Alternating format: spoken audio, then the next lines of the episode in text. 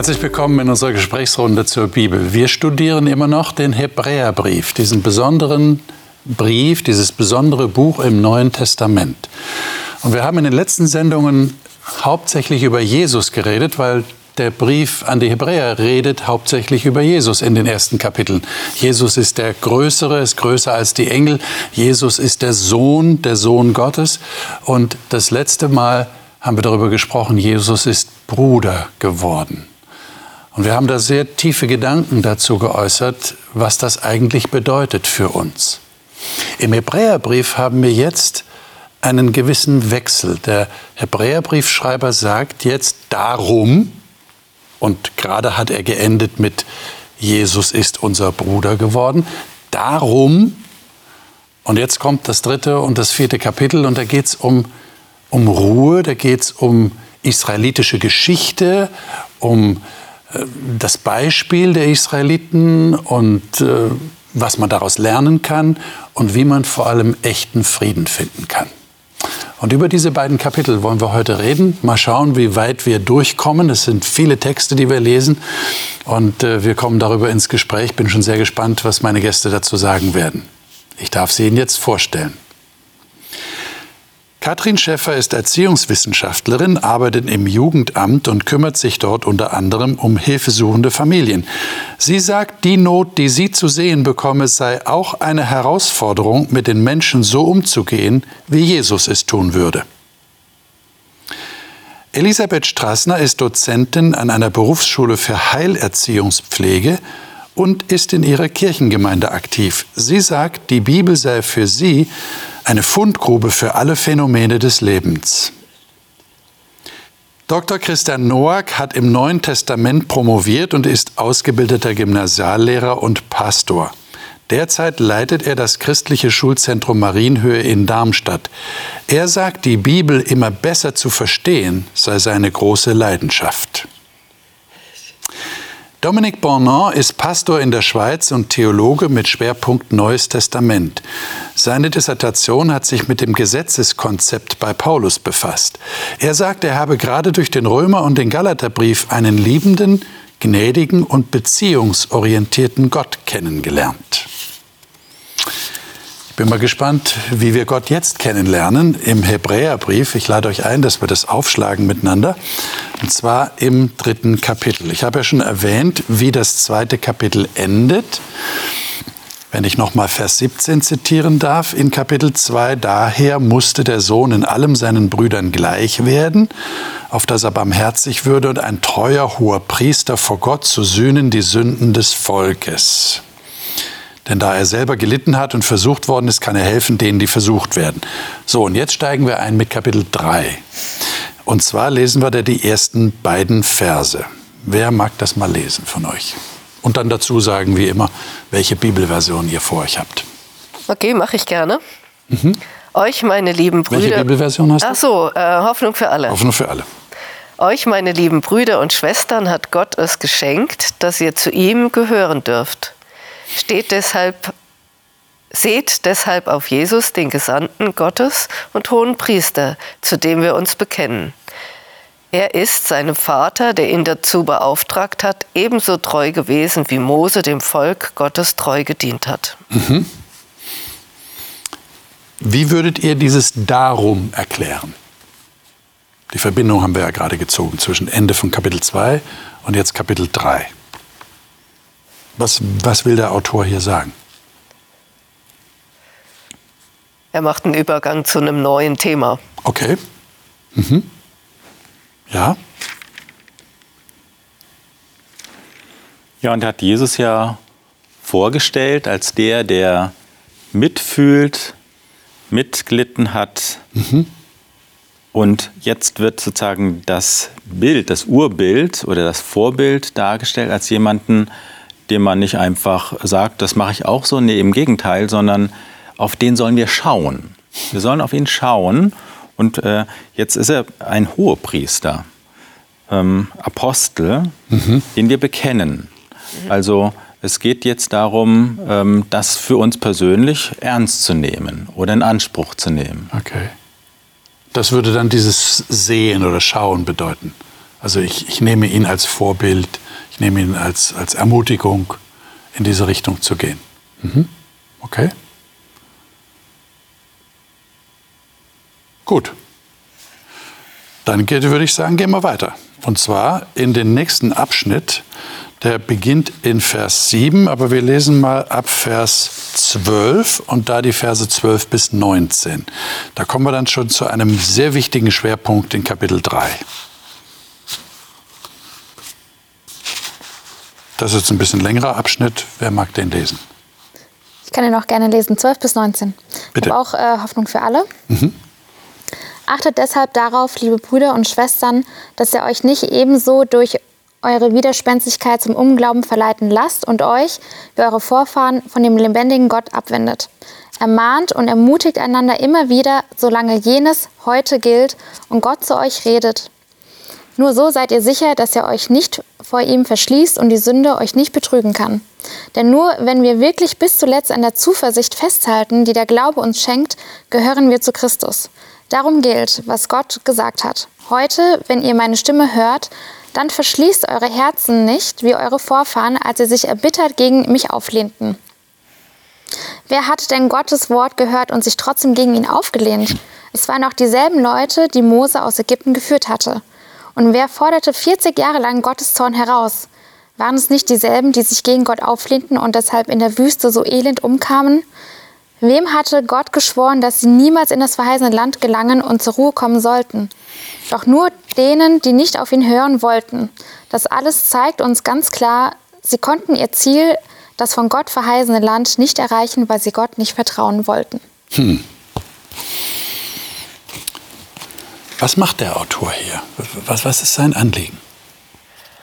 Er gibt Ermahnungen erstmal, Ja, ähm, dass man ähm, achten soll aufeinander, sich ermahnt und ermutigt, dass man auf sich selber auch aufpasst, dass man in dem Glauben bleibt und nicht dem Unglauben verleiten lässt. ja. Und er begründet das mit äh, dem Alten Testament und der ähm, Geschichte, dass die Israeliten nicht ins gelobte Land kommen konnten, weil sie Unglauben gezeigt haben. Er macht eigentlich das, was er funktioniert, wie ein biblischer Schreiber so funktionieren kann. Ja? Also er, er, er nimmt diese Geschichten aus dem Alten Testament, wo wir ja oft das Gefühl haben, das sind Kindergeschichten, ja, eigentlich, oder wir behandeln sie oft so, und er wendet sie auf den Glaubensalltag der, seiner Leserschaft oder Zuhörerschaft an. Ja? Und er, er zieht Vergleiche aus diesen Geschichten von Israel damals zum Leben des Christen heute. Ja, und das Spannende ist, dass wir das weiterziehen können. Wir können das auch in unser Leben weiterziehen. Wir, wir sind in dem Sinne authentische Leser von diesem Hebräerbrief. Also was der Schreiber damals sagen wollte, seinen Zuhörern gilt für uns heute auch, weil wir auch auf diesem Weg sind. Ja? Und äh, weil unser Erlebnis eigentlich dasselbe Erlebnis sein kann, wie das in der Wüste. Und davor will er uns warnen. Aber das wäre jetzt die Frage, wieso besteht da eine Ähnlichkeit? Ich könnte doch jetzt sagen, naja, das ist Geschichte, das ist Historie, das ist die Erfahrung des Volkes Israel. Äh, Das ist vor tausenden von Jahren passiert. Was habe ich damit zu tun? Wie, wie, wie, wie kommt es zu einem solchen gültigen Vergleich, sage ich jetzt mal, wo ich das tatsächlich als, als Beispiel nehmen kann, als Vorbild nehmen kann für heute? Also ich finde, es gibt eben, es gibt zumindest für mich ähm, zwei verschiedene Aspekte. Einmal vielleicht so das allgemeine Leben, dass ich mit meinem Glauben bis zum Schluss dranbleibe und ähm, dann einmal bei Gott sein darf. Aber es gibt für mich das auch im Alltag, in kleinen Situationen, wo ich vielleicht ähm, weiß, was Gott von mir möchte oder erwartet, wo er mich hinführen möchte. Und am Anfang bin ich dann so voll euphorisch, jawohl, das hört sich doch super an. Aber dann kommt irgendwie diese Zwischenzeit. Diese Zwischenzeit, wo man wartet, wo sich Sachen vielleicht nicht ergeben, wo man sich fragt, ist, also wollte das wirklich Gott von mir? Ich glaube nicht. Ach komm, ich mache mein eigenes Ding. Und das ist diese Zwischenzeit, finde ich ganz, ganz schwierig. Und das hatte ja das Volk Israel auch, diese Zwischenzeit, die man zum Teil ja auch verlängern kann. Also die waren 40 Jahre in der Wüste und sind nicht zu ihrem Ziel angekommen, weil sie diese Zwischenzeit nicht aushalten konnten. Und obwohl sie immer wieder neue Zeichen von Gott gesehen haben, so einen kleinen Glauben hatten, dass sie das gar nicht für möglich erhalten haben, dass es wirklich so kommen wird. Und das merke ich auch in meinem Alltag in verschiedenen Situationen. Also nicht nur für mein allgemeines Leben an sich, sondern auch in meinem Alltag. Und deswegen ist es auch super, wenn man so Geschichten hat und sich dadurch auch ermutigen lässt, sagt, nein, komm, egal wie es gerade ist, ich halte durch und es wird sich wenden. Aber ist die Formulierung, die ihr hier wählt, nicht ein bisschen krass? Seht zu, Brüder und Schwestern, dass niemand unter euch ein böses, ungläubiges Herz habe? Äh, spricht euch das an? Äh, seid ihr in der Gefahr, ein böses, ungläubiges Herz zu haben? Also manchmal denke ich mir schon, wenn ich mich jetzt einfach auf mich selber, also wenn ich jetzt nur mich selber sehen würde in meiner Situation, würde ich sagen, so und jetzt mache ich das, das, jetzt ist mir doch alles egal, Augen zu und durch. Also dann werde ich schon so manchmal radikal von meiner Einstellung oder könnte radikal werden und merke, nein, also ich merke immer, ich muss dann ganz, du hast vorhin schon gesagt, sehr stark auf Gott hinein, also auf Gott schauen und seine Ruhe empfangen. Das ist manchmal schwer zu erklären, aber mhm. in ihm zu ruhen, weil ich weiß, seine Zusage gilt. Und demnach kann ich mich entspannen, in dem Hintergrund wirken lassen und Sachen werden sich ergeben. Aber manchmal ist man dann so verletzt, weil sich Sachen verzögern oder vielleicht nicht so ergeben. Und dann möchte man einfach so seinen eigenen Willen einfach durchboxen. Ist das dann, was der Schreiber hier als verstocktes Herz bezeichnet? Oder ist es noch krasser, noch stärker? Ja, es kann auch noch stärker sein. Also ich meine, ich frage euch mal direkt, habt ihr Sorge, dass ihr ein verstocktes Herz bekommt oder habt? An einem Beispiel habe ich das und da bitte ich Gott manchmal darum, dass er mir nicht das Herz verstockt, sondern öffnet auch.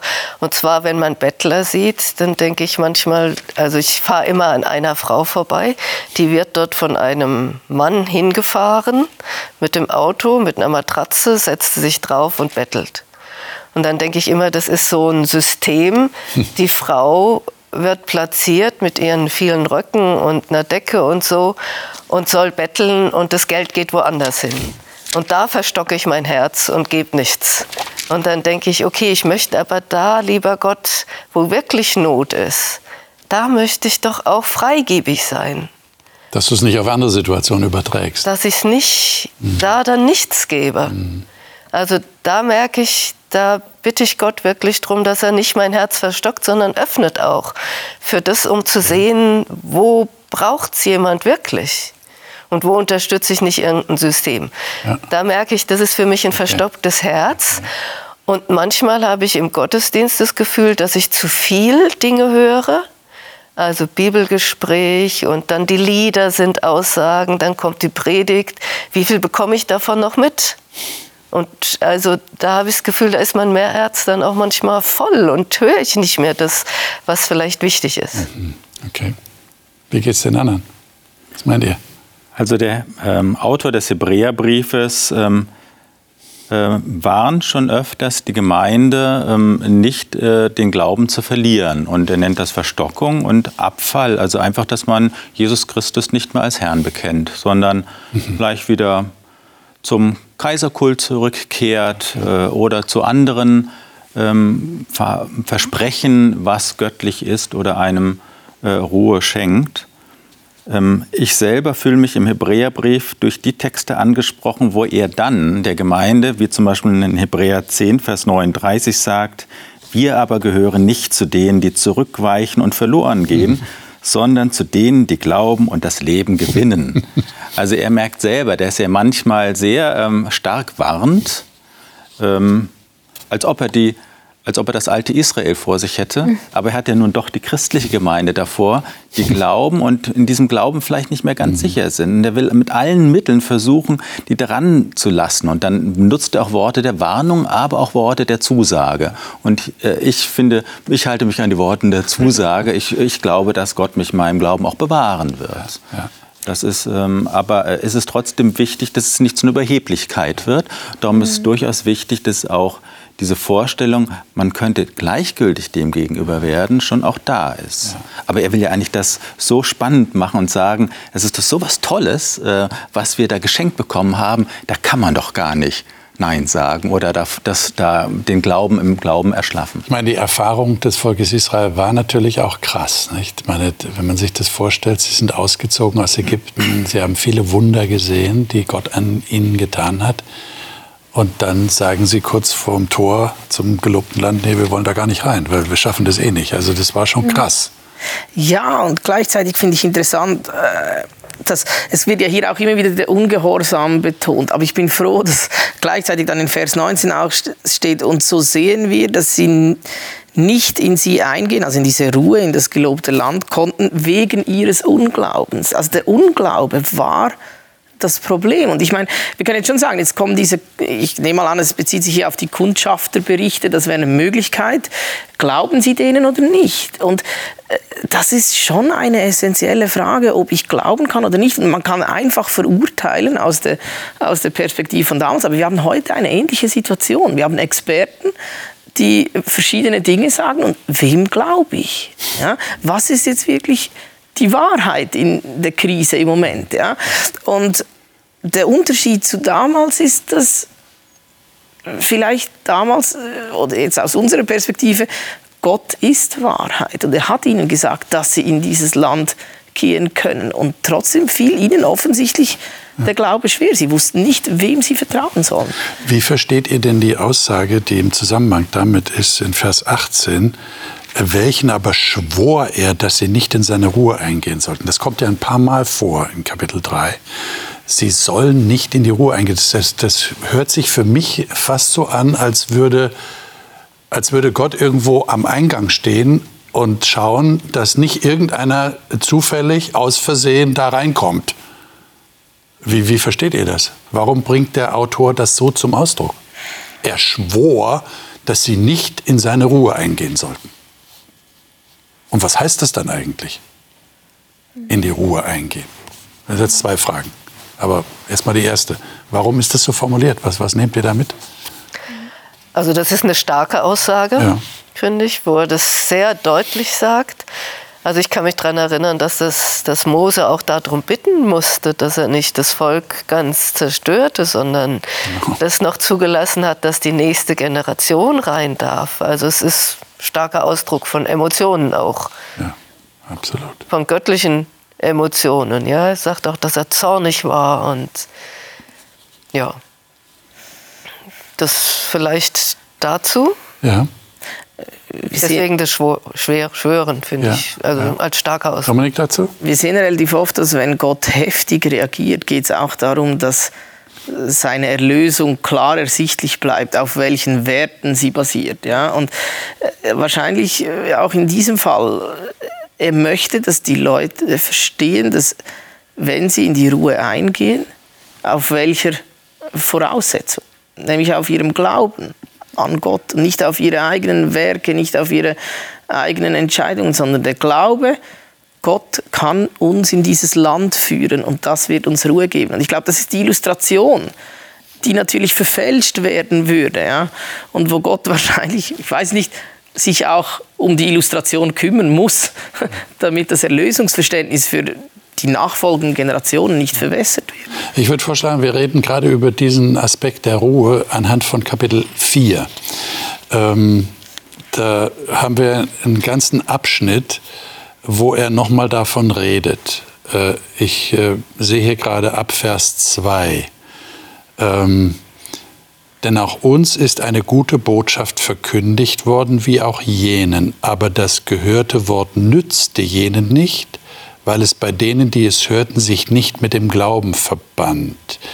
Wir gehen nämlich in die Ruhe ein als die, die geglaubt haben, wie er gesagt hat. Und dann kommt ein Zitat, so schwor ich in meinem Zorn, sie sollen nimmer mehr in meine Ruhe eingehen. Hatten wir gerade schon, Kapitel 3. Und dann sagt er in Vers 4, denn er hat, nirgend, er hat irgendwo von dem siebten Tag so gesprochen, Gott ruhte am siebten Tag von allen seinen Werken. An dieser Stelle wiederum, sie sollen nimmer mehr in meine Ruhe eingehen. Und dann sagt er äh, in Vers äh, 7, Er bestimmt wieder einen Tag, ein Heute und sagt durch David nach so langer Zeit, wie vorhin gesagt worden ist, heute, wenn ihr seine Stimme hört, verhärtet eure Herzen nicht. Dann noch Vers 11, lasst uns nun eifrig sein, in jene Ruhe einzugehen, damit nicht jemand nach demselben Beispiel des Ungehorsams fällt. Äh, jetzt ist, die, die Frage ist jetzt äh, ist ganz klar auf dem Tisch. Was hat das jetzt mit dem Sabbat zu tun? Du hast gerade davon gesprochen, sie sind nicht ins gelobte Land gekommen, haben wir ja gerade gesehen. Ja, die Israeliten sind nicht reingekommen. Er hat geschworen, sie sollen nicht reinkommen, weil sie ungläubig waren. Und jetzt redet er hier vom Sabbat. Also ich habe vielleicht ein Beispiel dafür. In der Pflege ist es so, dass es Aktivitäten des täglichen Lebens gibt. Und da gibt es eine Sache, die heißt ähm, Raum und Zeit gestalten. Und hier ist räumlich die Ruhe, nämlich im verheißenen Land mit Frieden ein eigenes Land haben, aus der Sklaverei zu kommen, durch die Wanderung jetzt ein Land zu haben also Raum zu gestalten, selber Herrschaft darüber zu haben, Macht zu haben, das zu gestalten und der Sabbat als zeitlicher Aspekt der Ruhe. Also Ruhe in Raum und Zeit. Okay. Mhm. Also ich finde, dass äh, man hat nicht einfach so Ruhe in seinem Leben. Also es gibt vielleicht Leute, wo es so ist, aber ich finde, man muss sich den, den, die Ruhe schon etwas erkämpfen. Man muss sich sie frei nehmen. Also ich habe schon äh, die letzten Jahre gemerkt, so erwachsen zu werden ist ganz schön anstrengend. Mit wie vielen Themen man sich auseinandersetzen muss, ist ja total nervig. Und ich merke, ich würde jeden Tag in diesem ha äh, Hamsterrad stecken bleiben, wenn ich nicht wirklich bewusst sage, und an meinem Sabbat, da mache ich, da ruhe ich. Und dann äh, befreie ich mich auch von bestimmten Verpflichtungen. Und ich merke, erst dann, wenn man sich das bewusst macht und wirklich bewusst darauf eingeht, kann man Ruhe finden. Aber man muss sie auch wirklich finden wollen, weil ich glaube, viele Leute wissen gar nicht mehr mittlerweile, was es wirklich bedeutet, mal in sich selber auch zu ruhen, in seinem Glauben zu ruhen. Weil immer so immer mehr, immer schneller, immer weiter. Und das ist schon eine Kunst, das dann auch am Anfang auszuhalten, weil ich glaube, das, das, das weiß man gar nicht mehr, wie sich das anfühlt. Hm. Ja. Mhm. Und der Sabbat zeigt uns das ja. ja, ja. Finde wirklich deine Ruhe. Und du hast das gerade gesagt, diese, dieses Freimachen von Verpflichtungen. Ich mhm. glaube, das ist ein ganz wichtiger Aspekt. Ich habe einen Tag in der Woche, also Zeit, mhm. die ich gestalten kann als, als pflichtfrei. Mhm. Sonst muss ich allen Pflichten nachgehen. Du hast doch gesagt, man ist ja. nervt ja. unter der Woche und hat äh, Zeitdruck. Und da habe ich dann hoffentlich keinen Zeitdruck. Ja. Ich würde vielleicht noch ein bisschen das äh, erweitern, worum es hier eigentlich bei dieser Ruhe geht. Es ja. gibt ja so mehrere Stufen. Ja. Es gibt einmal diese Ruhe, die ähm, das Land äh, wäre für die Israeliten, die eigentlich dieses versprochen haben, die Ruhe des Landes Kanaans, das versprochene Land, zu genießen. Und dann sagt der ähm, äh, Autor, als sie dann drin waren in dem Land, verspricht ihnen David nochmal, dass es eine Ruhe geben wird. Also kann das Land Kanaan noch nicht diese endgültige Ruhe sein. Was ist denn diese endgültige Ruhe? Es ist aber auch nicht der Sabbattag, sondern es steht hier im Griechischen öfters der Begriff Katapausis, also Ruheort. Und äh, ich verstehe das so, dass der Hebräerbrief sagt, wir stehen jetzt kurz davor, den eigentlichen, endgültigen, von Gott gewollten Ruheort zu erlangen, nämlich den himmlischen oder Ruheort oder die zukünftige Wirklichkeit, die zukünftige Welt. Und dort wird es dann endgültig die Ruhe geben. Mhm. Jetzt sollen wir eifrig darauf bedacht sein, dorthin zu kommen. Mhm. Und diese endgültige Ruhe, ähm, wird auch beschrieben mit dem Wort Sabbatismus im Griechischen und das ist die Sabbatfeier. Also, dass man einen Sabbat feiert und Gott lobt und preist und in diesem Zustand ist. Man könnte natürlich jetzt sagen, das kann man an einem heutigen Ruhetag auch machen schon. Dieses, äh, die zukünftige versprochene Ruhe auch jetzt schon in die Zeit hineinnehmen. Aber es sind eigentlich nur Stationen, mhm. Stationen. auf dem Weg zum eigentlichen Ziel. Die wöchentliche Sabbatfeier wäre nur auch eine Station mhm. in unserer Raum und Zeit, die aber noch nicht diese ja. ähm, endgültige, ähm, unsere Welt hier übersteigende ähm, Ruhe dann betrifft. Wir haben ja den einen Vers jetzt nicht gelesen, und zwar den Vers 10, den finde ich sehr interessant. Wer, wer in seine Ruhe eingegangen ist, der ist auch zur Ruhe gelangt von seinen Werken, wie Gott von seinen eigenen. Mhm. Ähm, Ich frage jetzt mal die Neutestamentler, äh, hört sich das irgendwie paulinisch an? Höre ich da Paulus? Und würdet ihr sagen, so weit würdet ihr jetzt nicht gehen? Was heißt denn das? Ruhe von den eigenen Werken. Ja, Paulus sagt in Philippa 3, ich laufe, ich habe es noch nicht erreicht, das Ziel, aber ich laufe, weil ich Rückenwind habe, äh, weil ich eine himmlische Berufung habe, auch ein Begriff, der im Hebräerbrief auftaucht. Da wird eigentlich auch eher ähm, eine Dynamik, also eine, ein Weg, auf dem man ist. Mhm. Und und ich würde hier sehen, wir können natürlich sagen, gut, man kann, und es ist auch schön, wenn man sagt, äh, spirituell, ich bin jetzt, komme auch zur Ruhe von mhm. meinen Werken. Mhm. Aber eigentlich sind wir jetzt noch in der Pflicht. Wir arbeiten noch, wir sind noch in den Werken. Das Leben lang sind wir irgendwie in die Pflicht genommen. Und äh, dass wir wirklich einmal ganz so die Werke lassen und nur noch leben, was nicht Pflicht ist, ja, das steht noch aus. Okay. Aber man kann es vielleicht erleben. Ich erlebe zum Beispiel, ich fahre ja den Sabbat und ähm, bin sonst in meiner Aufgabe sehr aktiv äh, und äh, rödel rum jeden Tag äh, mit wichtigen Aufgaben und dann ist äh, der Freitagabend zur Ruhe kommen und der Sabbat wirklich eine freie Zeit, wo ich wirklich mal nicht von der Pflicht bestimmt bin. Das ist herrlich. Das ist ein kleiner Vorgeschmack dieser neuen endgültigen Wirklichkeit. Aber steht auch ganz deutlich, man muss alles daran setzen, dorthin zu kommen. Also es kommt nicht von alleine. Mein Terminkalender wird nicht zufällig am Sabbat einfach leer sein. Ich muss schon, äh, sage ich mal, diese Ruhe auch suchen und sie mir dann auch gestalten. Aber ich glaube schon, dass die Woche zu einem gewissen Grad eben auch, auch wieder so eine Erlösungsillustration ist. Ja, also ich, ich, ich werke sechs Tage, so ist es vorgesehen in den zehn Geboten. Ja, ich werke, aber das ermüdet mich. Ja, und ich, ich habe das auch in meinem Leben erlebt, dass ich ich habe den Sabbat eigentlich von den Wochentagen sehr strikt unterschieden und habe das immer auch als Segen erlebt, diese Zeit der Ruhe, wo ich mich komplett aus meinem Alltag als Schüler damals auch rausnehmen konnte. Und ich kann mich erinnern, ich hatte dann ein Gespräch mit einer Freundin, einer Klassenkollegin, die, die zum Glauben kam in einer anderen Kirchgemeinde und, und dann kam sie und sagte, hey, Dominik, du hältst doch den Sabbat, ja, und machst du da wirklich nichts für die Schule? Und ich sage, ja, ich mache nichts. Ich von Freitagabend bis Sabbatabend fasse ich nichts an. Ich bin nicht mal bei den Gedanken da. Ja? Und sage, das ist aber schon faszinierend. Das, das will sie auch machen. Ja? Und für mich war das gegeben. Ja? Ich bin so aufgewachsen. Ähm, jetzt bin ich Pastor. und jetzt ist der Sabbat manchmal vollgepackter wie die anderen Tage. Und ich glaube schon, auch wenn ich mit ganzem Herz und Seele Pastor bin und gerne bin, aber diese, diese, dieser Ruheaspekt, nichts zu tun, zu ruhen in Gott. Mhm. Das ist etwas, was. Der dann auch eigentlich einen Symbolcharakter hat für Erlösung. Absolut. Was du gerade erwähnt absolut. Hast. Ich darf mich beschenken lassen. Ich, ich ja, komme Erlösung nicht, ist ein Geschenk. Und das ist der paulinische Aspekt. Ich komme ja. nicht wegen meinen Werken ja. in den Himmel, sondern wegen meinem Glauben in Gott. Ja. So, jetzt haben wir noch zwei Aussagen. Vielleicht schaffen wir die noch tatsächlich in unserer Sendezeit. Und zwar Hebräer 4, 12 und 13 und dann 14 bis 16. Äh, das kommt ja tatsächlich hier vor, jetzt dieses Mahnwort. 12 und 13. Wer mag das mal lesen?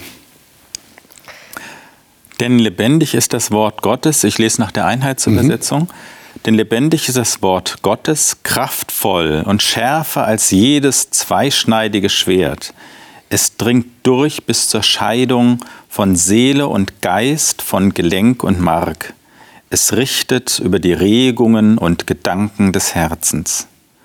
Vor ihm bleibt kein Geschöpf verborgen, sondern alles liegt nackt und bloß vor den Augen dessen, dem wir Rechenschaft schulden. Hm. So, jetzt steht dieses Wort, das ja in Lutherbibeln fett gedruckt ist und meistens so herausgenommen wird als Zitat, steht ja in diesem Zusammenhang. Könnt ihr mir erklären, was der Zusammenhang jetzt ist mit der Ruhe? Das Wort Gottes ist schärfer als jedes zweischneidige Schwert. Das klingt ja sehr, sehr martialisch. Es dringt durch. Und dann steht noch, wir müssen Rechenschaft geben. Er ist der Richter der Gedanken und Gesinnungen des Herzens, bleibt nichts verborgen. Äh, was hat das jetzt mit der Ruhe zu tun, in die die Israeliten und wir eingehen sollen? Ich kann vielleicht ein Beispiel dafür geben, was mit dem davor an, ähm, also zusammenhängt. Ich sehe bei mir selber, dass ich den Sabbat versuche zu halten und auch gut zu halten, aber ich komme aus einer Erziehung, wo Leistung oder Pflichterfüllung sehr hoch geschrieben wurde. Und das schaffe ich in Gedanken manchmal nicht. Also du hast äh, Arbeit auch, also auch Leistung ja, wo ich denke, okay, wie kriegt man Sabbat dahin? Ich habe vielleicht Enkel, die kommen und die was zu essen wollen oder Leute aus der Gemeinde. Also wie mhm. schaffe ich das? Und da ist das Wort Gottes meiner Meinung nach ein ganz scharfes Schwert und sagt einem, dieser Leistungsgedanke, der ist so in dir drin, den kriegst du nicht ganz raus. Du brauchst Erlösung. Also es geht nicht über die Werke des Sabbats, sondern der Sabbat ist für mich auch, wenn ich die Bibel richtig lese, ein Teil, wo ich Erlösung brauche, wo ich scheitere auch an diesem Leistungsgedanken. Das, heißt, das Wort Gottes wird zur Korrektur oder zur Orientierung. Zur Orientierung, zur Korrektur und macht mir einen Spiegel. Mhm. Also hält mir einen Spiegel vor und sagt, guck mal genau in dein Herz, und das ist ja auch hier, mhm. und dann siehst du, da ist der Leistungsgedanke noch drin den werde ich auch nicht loswerden. Das würde dann bedeuten, es geht nicht darum, nur äußerlich etwas zu beachten, äußerlich einen Tag zu halten, sondern es geht um, um das Herz. Und dieses Schwert kann das herausfinden, was tatsächlich im Herzen passiert.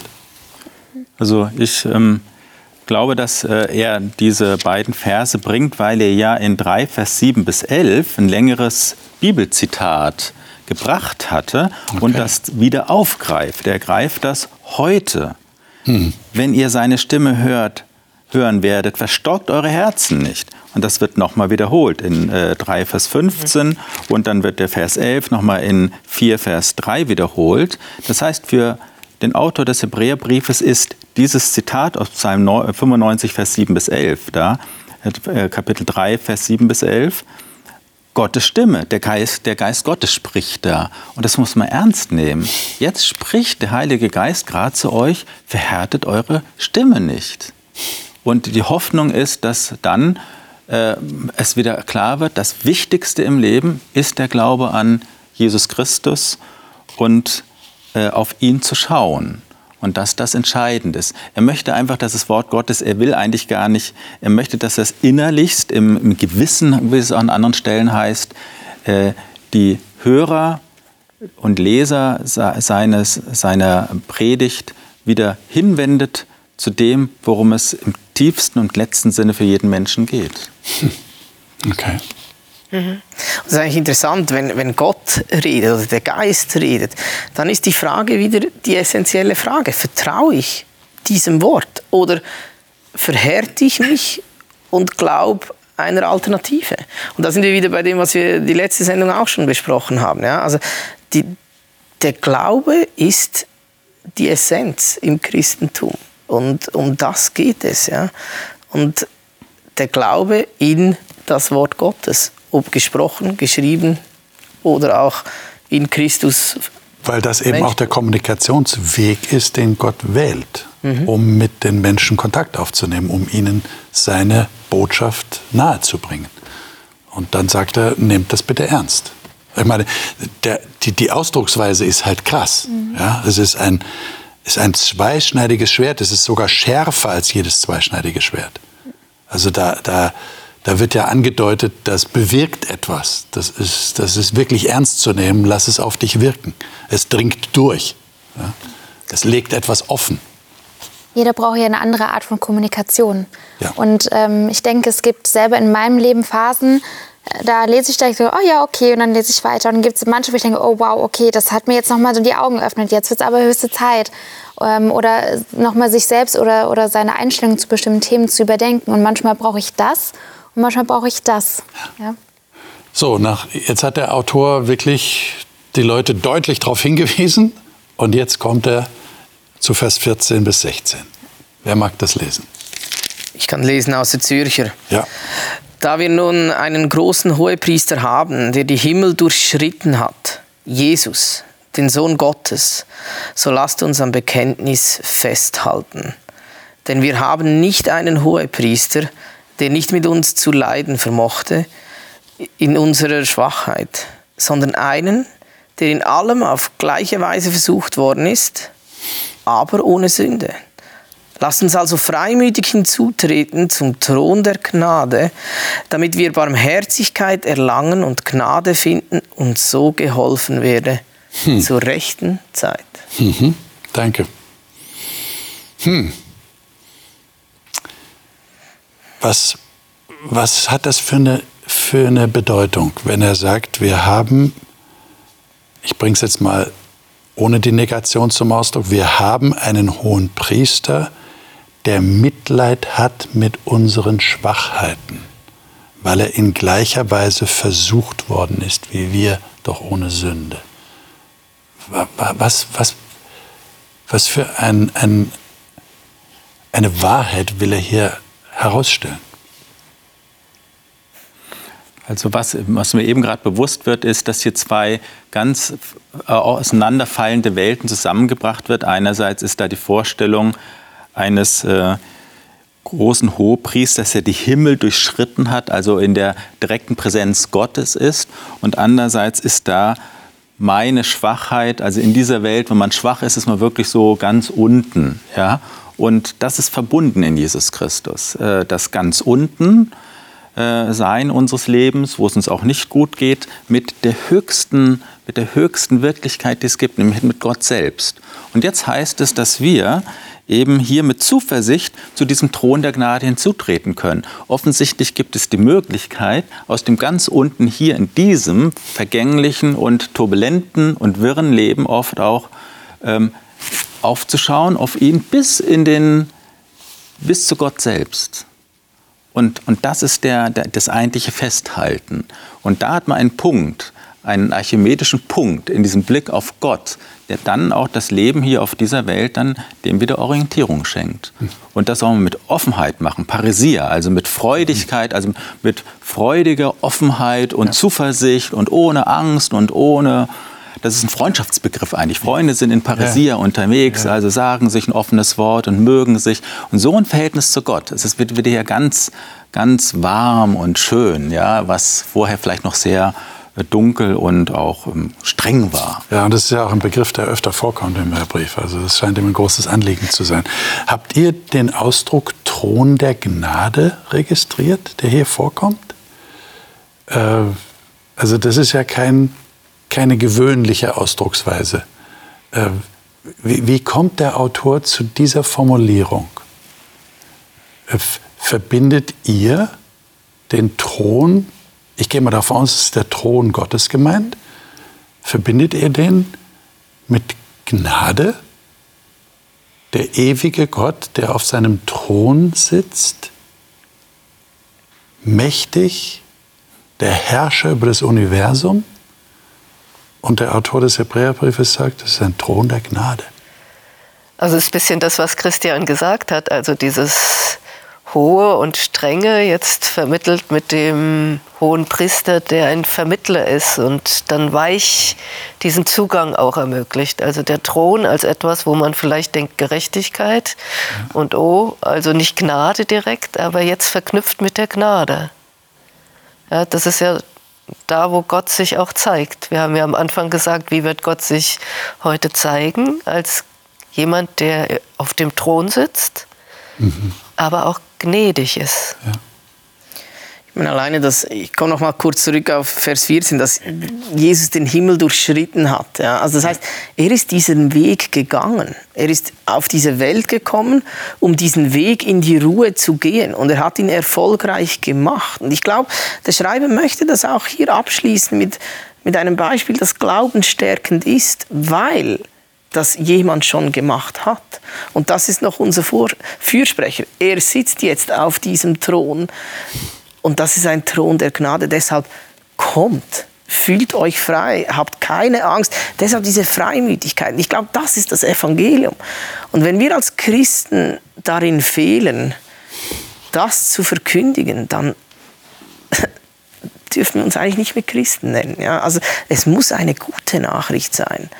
Ähm, und es ist dieser Glauben, dieser Gnade von diesem Thron, die von diesem Thron ausgeht. Ja. Also das Christentum ist eine hoffnungsvolle Geschichte eigentlich. Ja. Könnt ihr sagen, was das mit euch ganz persönlich macht? Dieses Wort hier, dieses äh, tröstende, ermutigende Wort vom Thron der Gnade, wo er Barmherzigkeit erlangt? Was, was bedeutet das für euch ganz persönlich? Also ich persönlich finde es toll, dass Gott ja so vieles in sich selbst vereint. Also einmal dieser König, äh, zu dem wir gar nichts, äh, wir würden gar nicht vor, wenn wir vor ihm treten, würden wir gar nicht überleben, weil er so, äh, so rein und mächtig ist. Also das finde ich auch einerseits faszinierend, aber er hat, ist, hat auch Mitgefühl. Er ist in unser Leben gekommen und hat ähm, so viele Schmerzen miterlebt und kann so gut mitfühlen. Und er ist uns gegenüber gnädig. Er ist uns gegenüber sehr, sehr geduldig und wartet ab. Und das finde ich ist so, Gott vereint alles in sich. Und das finde ich so äh, erstaunlich, weil oft ist ja immer so mit, ähm, wenn, man, wenn man Macht hat, dass man oft dann so, okay, jetzt einfach durch die Wand durch und Gott es ist faszinierend, wie er alles in sich selbst vereint. Und ich glaube, es gibt Zeiten, da braucht man, wie ich vorhin schon gesagt habe, mal eher das Wort und mal wieder das Zeit, wo man eher jemand mitfühlen braucht und der einen motiviert, der einem Zuversicht schenkt. Der sagt, lass dich ermutigen, bleib dran. Wenn ich mich auf meine Taten fokussiere, dann habe ich eher diesen Gerichtsthron vor Augen, dieses Gerechte, dieser Richtergott. Und was das mit mir macht hier, ist, dass ich eigentlich mir täglich vornehme, diese Freimütigkeit an den, zu erfahren und zu, und zu leben. Ja, also ich, ich brauche keine Angst zu haben vor diesem Thron. Da ist jemand, der kennt meine Situation, der hat, den, der hat das gemacht und ich kann glauben. Ja? Also diese, diese befreiende Nachricht auch vom Christentum zu leben, das ist meine Herausforderung. Liebe Zuschauerinnen und Zuschauer, haben Sie diese Spannung gerade mitbekommen, die da im Text auch drin ist? Einerseits höre auf das Wort Gottes, es ist schärfer als ein zweischneidiges Schwert und es dringt durch. Und du solltest darauf achten, du solltest es in dein Herz dringen lassen. Und jetzt zum Schluss, aber fühle dich frei, zu diesem Gott, zu diesem Thron der Gnade zu kommen, weil es da einen hohen Priester gibt, der genau weiß, wie es dir geht und der mitleidet mit deiner Schwachheit.